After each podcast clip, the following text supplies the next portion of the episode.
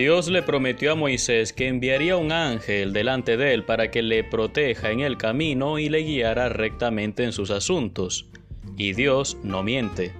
Esta promesa se repite en el Salmo 91.11. Dios enviará a sus ángeles para que tu pie no tropiece en piedra alguna.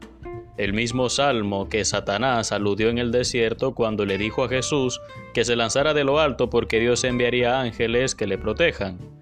Porque ser diablo no le impedía a él citar la Biblia.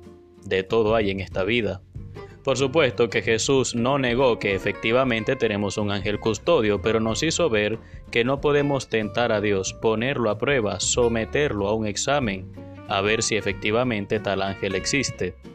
En Mateo 18:10 Jesús va más allá y afirma que los niños tienen ángeles en el cielo que ven el rostro mismo de Dios, advirtiéndonos de no despreciar a ningún niño. Esto se predica también, por supuesto, del niño no nacido del ser humano en gestación. Quizás por este pasaje de la Escritura se ha pensado que el ángel de la guarda es sobre todo una creencia infantil. Los padres bien formados cristianamente enseñan a sus niños a rezarle diariamente al ángel de la guarda.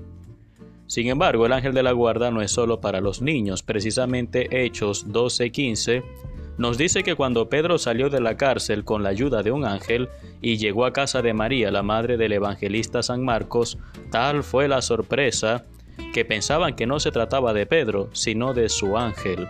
Con lo cual vemos que la creencia bíblica en el ángel custodio sobrepasa la infancia y dura toda la vida.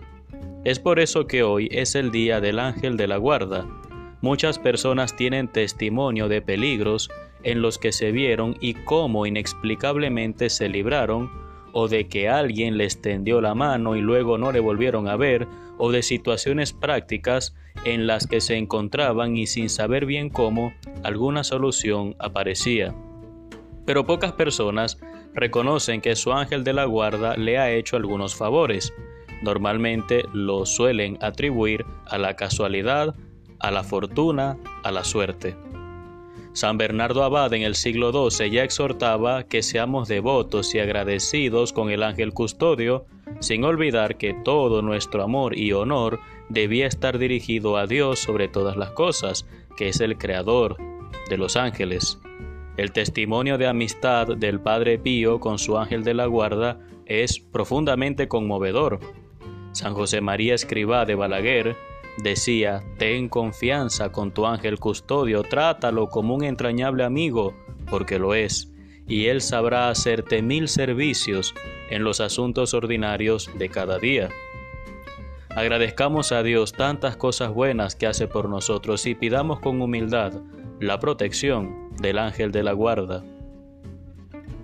Ángel Santo destinado por el Señor, acompáñame y protégeme durante toda mi vida fortalece mi voluntad para que resista las tentaciones e ilumina mi entendimiento para que conozca siempre lo bueno que debo hacer. Defiéndeme de todo peligro en este día. Amén. Que Dios te bendiga en el nombre del Padre y del Hijo y del Espíritu Santo. Soy el Padre Renzo Gotera desde la parroquia San Felipe Neri, Arquidiócesis de Maracaibo, Venezuela.